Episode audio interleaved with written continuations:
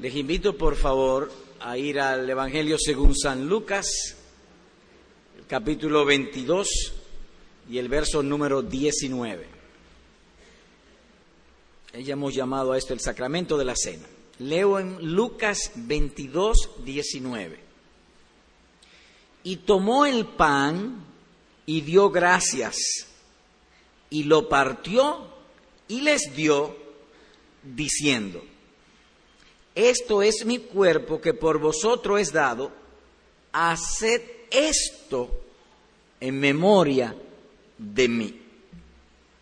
No estudiaremos todo el versículo. Sacaremos de ahí una cláusula y sobre esa cláusula hablaremos. Y es la cláusula final del verso. Haced esto en memoria de mí. En eso nos concentraremos. Y en la cláusula se pueden ver tres asuntos. Un mandamiento, haced. Un indicativo, esto.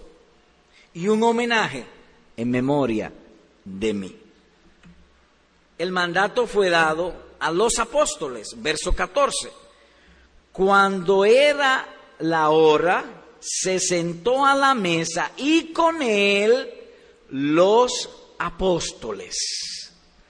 De manera que se está instituyendo aquí la cena del Señor y se le está dando esta instrucción a los apóstoles.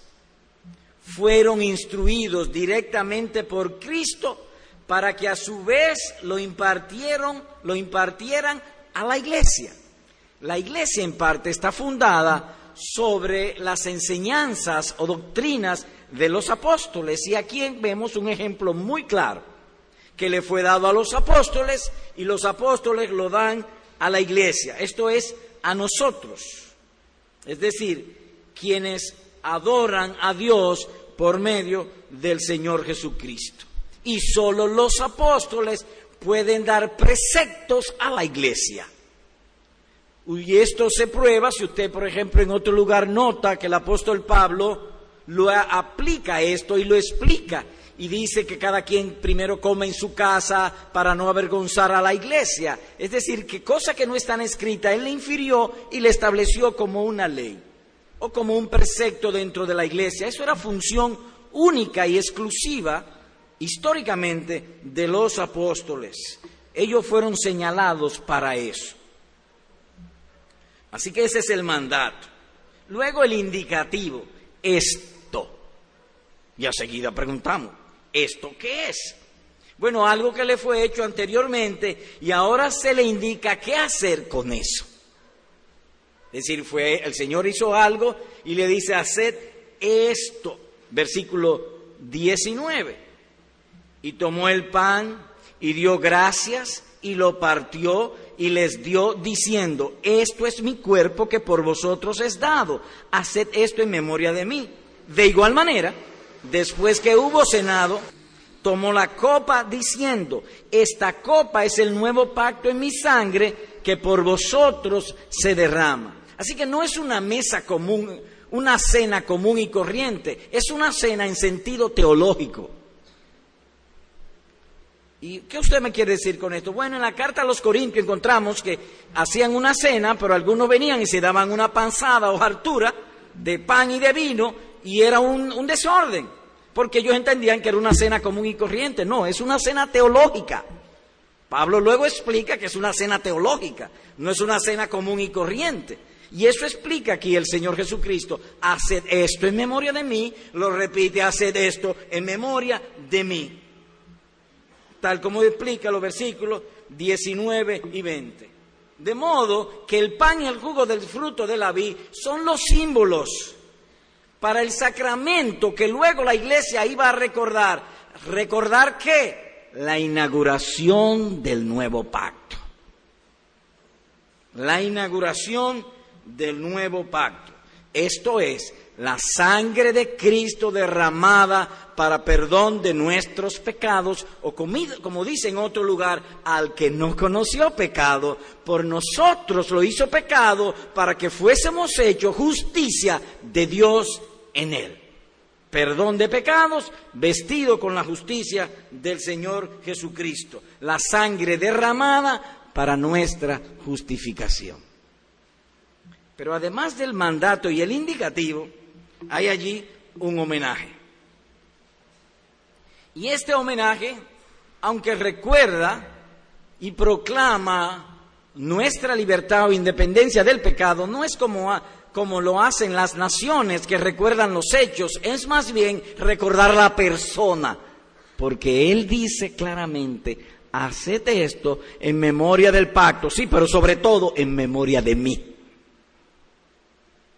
A la persona, esta copa es el nuevo pacto en mi sangre que por vosotros se derrama. Haced esto en memoria de mí. Vuelvo a leer los versículos 19 y 20. Y tomó el pan y dio gracias y lo partió y les dio. Tomó el pan, dio gracias, lo partió y le dio. Y les dio. Y habló, diciendo, esto es mi cuerpo que por vosotros es dado, haced esto en memoria de mí. De igual manera después que hubo cenado, tomó la copa diciendo, esta copa es el nuevo pacto en mi sangre que por vosotros se derrama. Ahora, cuando uno lee los dos versículos, uno notará esto, que por un lado hay palabras de fe o palabras explicativas y por el otro lado hay palabras aplicativas. En otras, de otro modo, se explica lo que es el pan, lo que representa el pan, se explica lo que es el jugo del fruto de la o el vino y lo que representa, y luego se dice hacer esto en memoria de mí. Palabras de fe y una aplicación. Lo vemos allá. Haced esto en memoria de mí. Y así mismo vamos a estudiar la cláusula, las palabras y la práctica en este sacramento un grupo de nuestros hermanos, tengo entendido que unos tres están siendo recibidos, hemos de instruirlo sobre las palabras de fe y cómo practicarlo. Es su iniciación, así que en ese mismo sentido hablaremos. Así que empecemos las palabras de fe de este sacramento. Y para eso iremos a las palabras del nuevo pacto. ¿Qué es el nuevo pacto? Porque eso es lo que él dice. Este es el nuevo pacto en mi sangre. Yo lo estoy inaugurando. De modo que todas las veces que la iglesia se reúna a la Santa Cena, hacedlo en memoria de mí, de que yo soy el nuevo pacto. ¿Y cuál es el nuevo pacto? Jeremías 31, por favor. Vayamos a Jeremías 31, versículos 33 y 34. Leo. Pero este es el pacto que haré con la casa de Israel después de aquellos días, dice Jehová. ¿Y cuál es el pacto? Daré mi ley en su mente y la escribiré en su corazón, y yo seré a ellos por Dios y ellos me serán por pueblo. Y no enseñará más ninguno a su prójimo, ni ninguno a su hermano, diciendo, conoce a Jehová, porque todos me conocerán, desde el más pequeño de ellos hasta el más grande, dice Jehová, porque perdonaré la maldad de ellos y no me acordaré más de su pecado. Esas son las palabras del pacto, el cual fue inaugurado con sangre. Esta copa es el nuevo pacto en mi sangre que por vosotros se derrama. Leímos en Lucas 22, 20. Eh, Todo lo cuanto el ser humano necesita es esto y solo esto. Que Dios le ayude. Y esta es la ayuda de Dios, el nuevo pacto. Esa es la ayuda de Dios, el nuevo pacto. Conocer a Dios, Él sea nuestro Dios y nosotros su pueblo. Ahora llamo la atención sobre el corazón de nuestro hermoso Señor en las palabras del pacto. Y llamo la atención en estas palabras. Haré, daré, escribiré, seré a ellos por Dios y ellos me serán por pueblo. Entendemos pues que nada, absolutamente nada tenemos que hacer, sino solo recibir. Solo recibir. Él lo hará todo. Este es el pacto que haré, dice el texto. Daré mi ley en su mente. Por eso cuando una persona recién se convierte, inmediatamente quiere averiguar qué Dios quiere de mí, porque la ley es escrita en su corazón. ¿Y cuál es la ley? Amar a Dios sobre todas las cosas. La gloria de Dios vivir para Él. Daré mi ley en su corazón y yo seré a ellos por pueblo. Y ellos seré por Dios y ellos me serán por pueblo. Y no enseñará más ninguno a su prójimo ni ninguno a su hermano, diciendo, conoce al Señor porque todos me conocerán y en otro lugar agrega, y haré con ellos pacto eterno que nunca más me volveré atrás de hacerles bien. Dice Jeremías 32, 40. Y dice aquí que ellos conocerán personal e íntimamente a Dios. Todos me, me conocerán. Ahora yo tengo una pregunta ahí porque dice, que todos me conocerán y hay mucha gente que no conoce a Dios. No, no, estoy hablando de los miembros del pacto. Los miembros del pacto, todos, desde el menor hasta el mayor, conocen a Dios. De paso, esto sale al frente y aquí hago un paréntesis a nuestros hermanos presbiterianos y reformados, porque nosotros somos bautistas reformados, que bautizan los niños como señal del nuevo pacto. Dice que no, que los miembros del pacto conocen a Dios. ¿Y por qué lo conocen? Porque perdonaré sus pecados. El Espíritu Santo le habló, les dio convicción de pecado, ellos vinieron y se arrepintieron y el Espíritu Santo les dio paz. Estás perdonado. Solamente eso lo hace una persona consciente.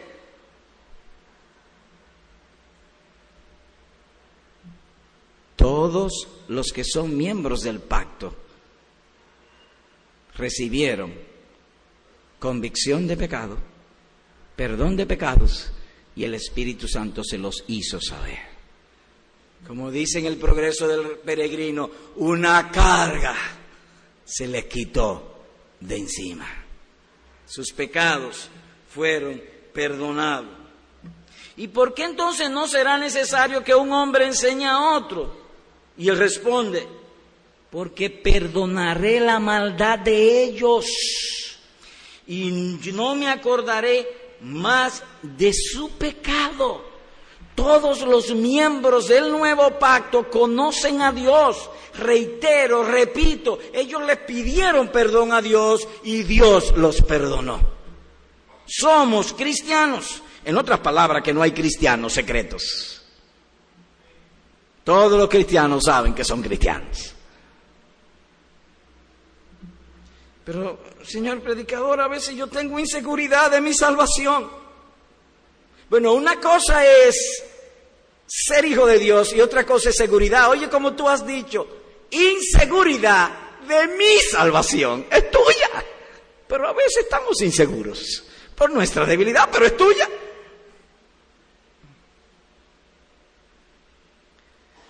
¿Y podré yo perseverar hasta el fin siendo un hombre tan débil? Y haré con ellos pacto eterno que nunca más me volveré atrás de hacerles bien, dice Jeremías capítulo 32, versículo 40. De modo que eso es lo que proclamamos, lo que recordamos y en memoria de Cristo hacemos. ¿Qué? Que Cristo Jesús vino al mundo a salvar a los pecadores, de los cuales yo soy el primero.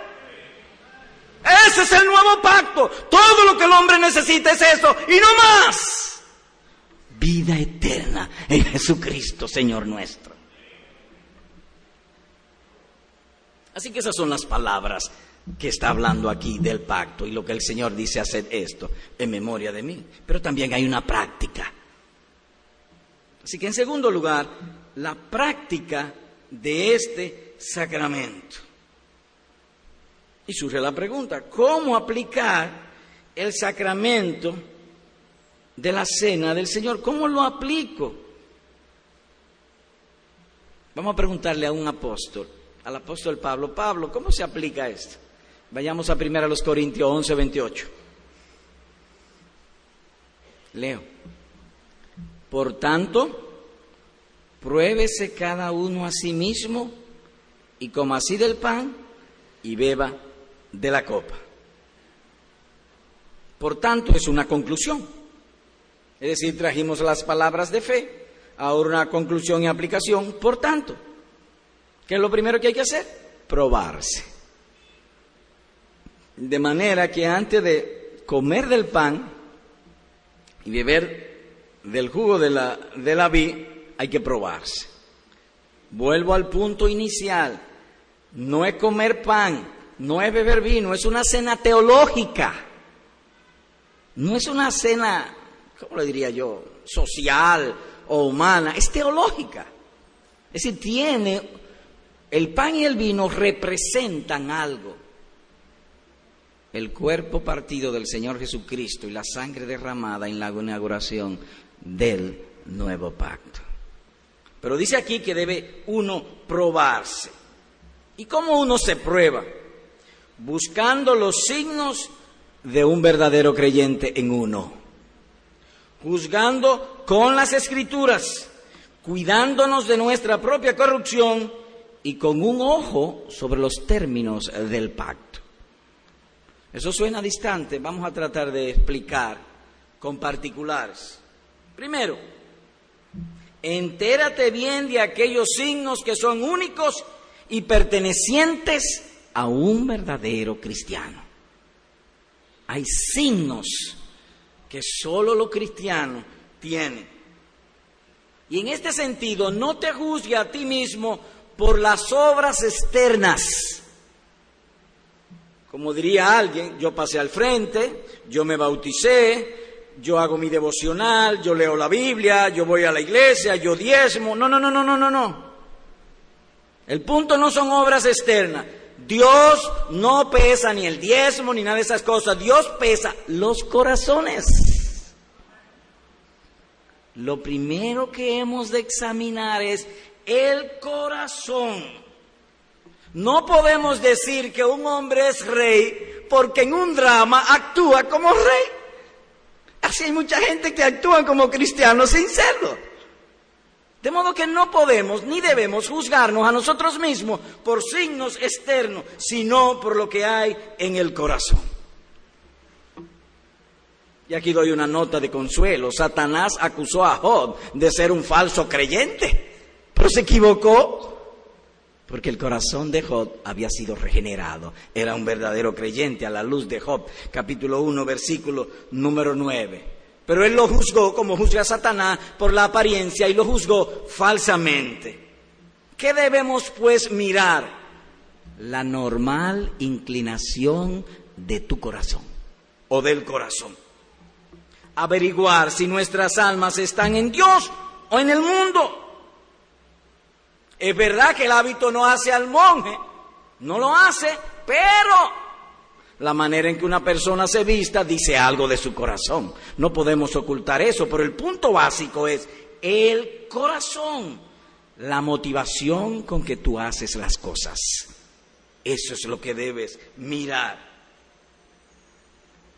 Pero el apóstol Pablo a veces estaba abrumado de, carga de pecado, pero él dijo, me deleito en Dios según el hombre interior.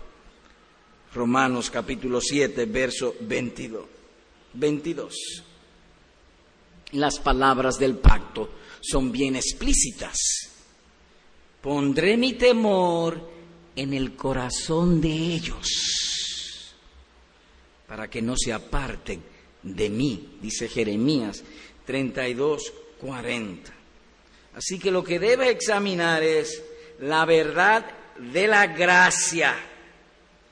Si tú aborreces o amas los caminos de santidad. En lenguaje sencillo, alguien ha dicho, guay, ¿por qué yo no conocí esto antes? He perdido el tiempo. Es decir, ese es un corazón que ama a Dios, que ama la gracia, se lamenta de haber sido duro antes, de no haber puesto mayor diligencia en buscar el tesoro. Ahora bien, en esto no hay recetas. Tienes que examinar tu corazón tú mismo. ¿Qué es lo que tú amas? ¿Qué es lo que tú aspiras? ¿Qué es lo que tú ambicionas? ¿Tiene tu corazón temor a Dios? ¿Por qué en lo privado te aparta del pecado? ¿Por qué cuando viene la tentación tú la resistes? ¿Por el pastor, los pastores, por la iglesia o por tu amor a Cristo?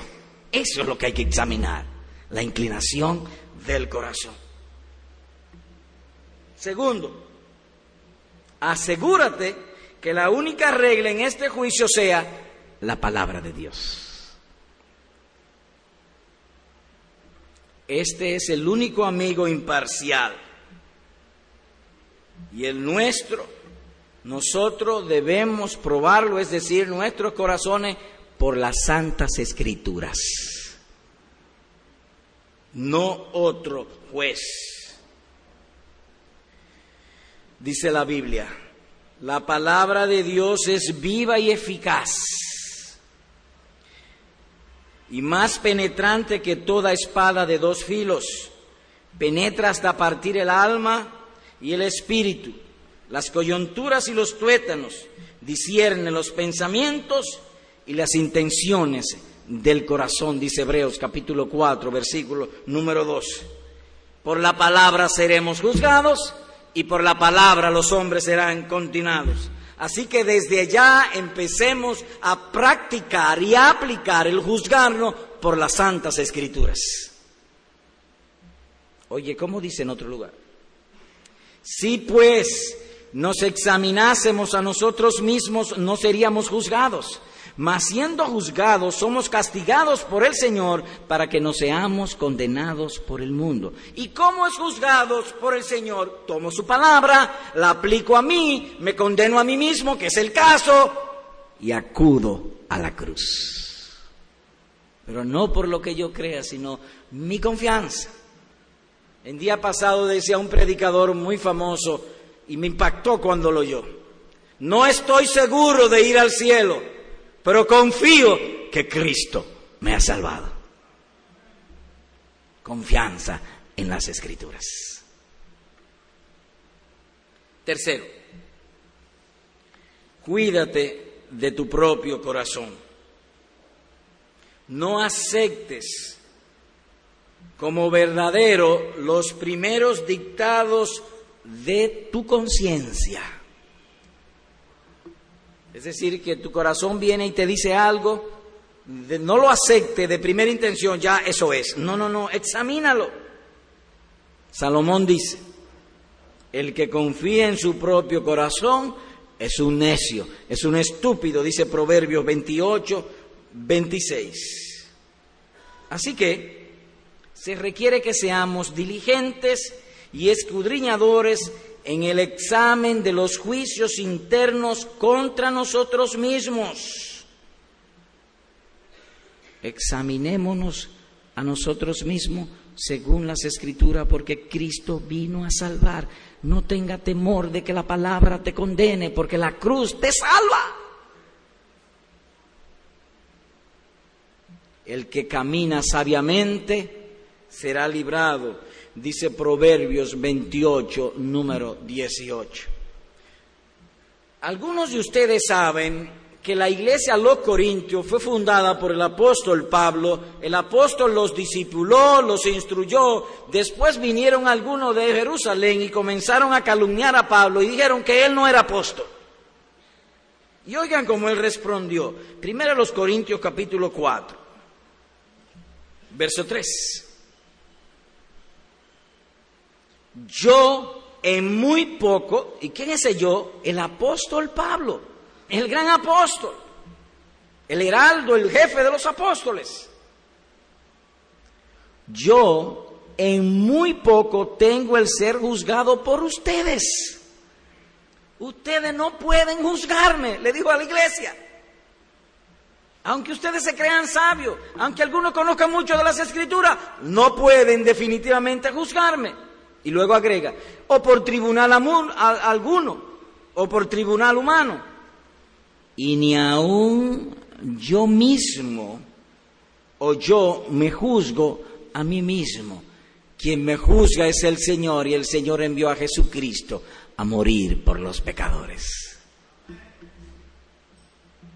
Y como dice Romanos 8:33, ¿quién acusará a los escogidos de Dios? Si Dios es quien justifica. Así que, si tú te sientes incrédulo, a veces me siento, o otro te lo diga, pero no lo tomes definitivamente hasta que Dios te lo diga y Dios no te lo va a decir si tú crees y confías en su palabra. Por lo tanto, no aceptes como verás los primeros dictados de tu corazón. La luz de la conciencia es una chispa y toda chispa es insuficiente para alumbrar.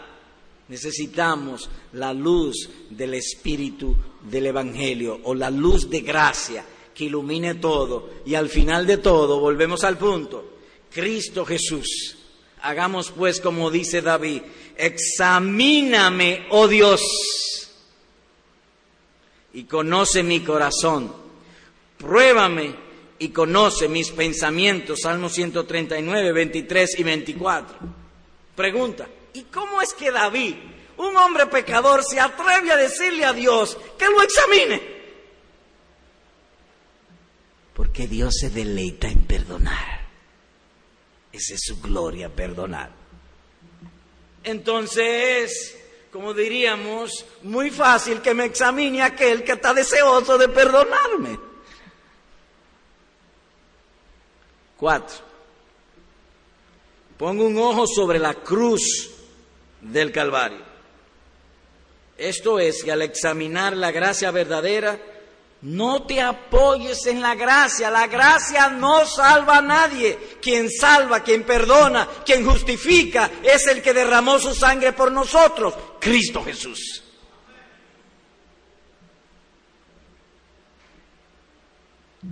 Recuerda siempre y no lo olvide que las virtudes de un cristiano son frutos, efectos de la obra de Cristo Jesús en nosotros. De manera pues que no es que nosotros vamos a apoyarnos en los efectos, sino confiar en el que salva, en su bendita palabra. La libertad es pues signo de que el malvado fue perdonado y la gratitud se la debe no a las buenas obras, sino al misericordioso Rey que te perdonó. Cristo Jesús. Aquel versículo que hemos de sabernos siempre de memoria. Al que no conoció pecado por nosotros, lo hizo pecado para que fuésemos hecho justicia de Dios en él. Y no se lo mandó a hacerlo a ángeles, él mismo. Dios estaba en Cristo reconciliando consigo al mundo. La salvación nuestra es tan importante tan valiosa, tan inmutable, absoluta, que Él mismo descendió a salvarnos. Mis ovejas están inscritas en mis manos. Nadie la puede arrebatar de la mano de mi Padre. Señor predicador, le tengo una pregunta. Ah, ¿Cuál es la pregunta? Y si al examinarme yo me siento tan pecador, ¿qué hago?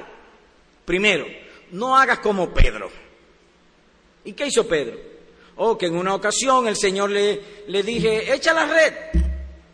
Señor, mira, el que sabe de, pesca aquí soy yo, tú eres un profeta. Y yo he pasado toda la noche pescando y no hay peces. Pedro, echa la red. Bueno, en tu nombre la voy a echar. Y echó la red. y no podía sacarla de tantos peces. En ese momento Pedro fue humillado, fue consciente de su enorme incredulidad y dijo al Señor, Señor, apártate de mí que soy hombre pecador. Por lo tanto, si tú encuentras pecado, nunca digas eso. Señor, apártate de mí, sino, perdóname, sálvame, porque ese es tu oficio, salva. Más bien imitemos a Pablo, olvidando ciertamente lo que queda atrás y extendiéndome a lo que está delante, seguimos al supremo llamamiento de Dios en Cristo Jesús, Señor nuestro. Aleluya, gloria a Dios. Filipenses 3, 13, 14 para los que llevan nota. Como dice el doctor Manton, hagamos esto como opera el compás una pata fija en el centro y la otra en la circunferencia, una, una, un ojo fijo en Cristo y la otra buscando evidencia de la fe.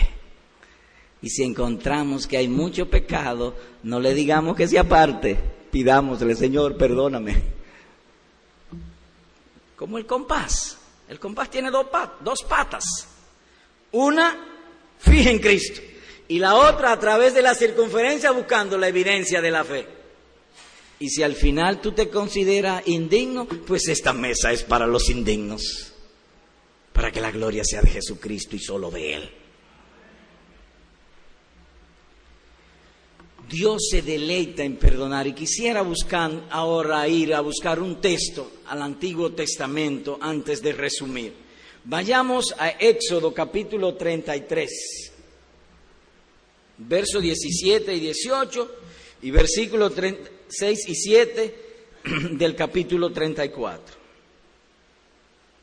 Leo el 17 en Éxodo 33. Y Jehová dijo a Moisés, también haré esto que has dicho, por cuanto has hallado gracia en mis ojos y te he conocido por tu nombre. Él entonces dijo, es decir, Moisés respondió, Dios le habló y le dijo, está bien, te voy a complacer, voy a hacer eso mismo que tú has pedido. Y Moisés dijo, como he hallado gracia en tus aprovechó la oportunidad, te ruego que me muestres tu gloria. Capítulo 34, versículos 6 y 7. Desde el 5.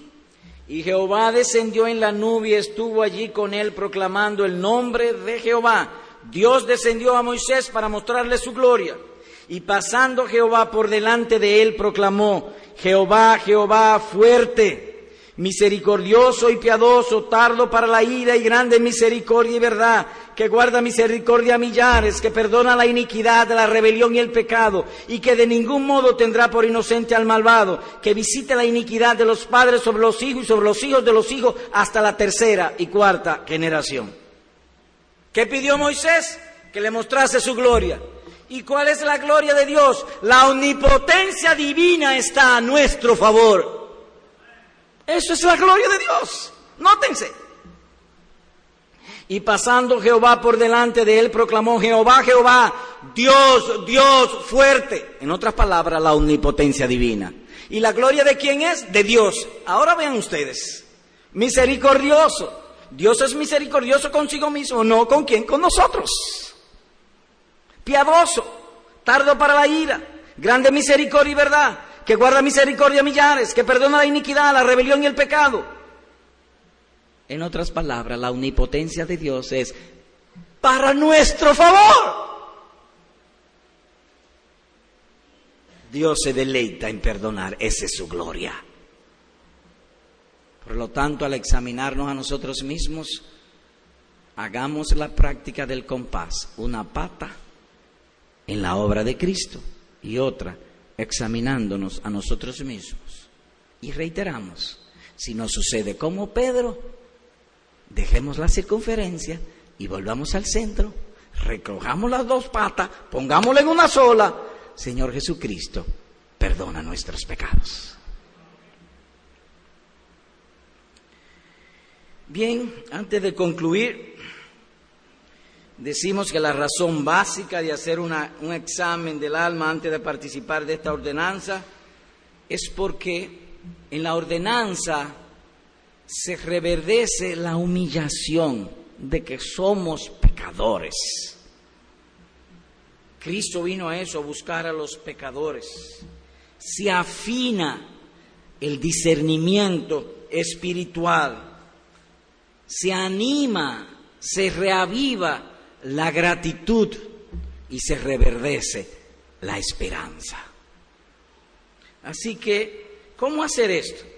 Examinándonos a nosotros mismos, tal como hemos dicho, viendo las inclinaciones del corazón, que sean las escrituras las que nos juzguen, porque Cristo fue enviado para eso, para salvar los pecados de su pueblo y al examinarnos a nosotros mismos siempre la gloria sea para Jesucristo. Y no tomemos como verás los primeros dictados de nuestro corazón, es decir, de nuestras conciencias, porque la conciencia tiene chispa, pero la luz está en el glorioso Evangelio de nuestro hermoso Salvador. Así que con un ojo sobre la cruz del Calvario, nosotros volvemos a lo que leímos al principio. Y tomó el pan y dio gracias y lo partió. Y les dio diciendo, esto es mi cuerpo que por vosotros es dado. Haced esto en memoria de mí. De igual manera, después que hubo cenado, tomó la copa diciendo, esta copa es el nuevo pacto en mi sangre que por ustedes se derrama. Y agregamos, por tanto, pruébese cada uno a sí mismo y coma así del pan y beba de la copa. Amén.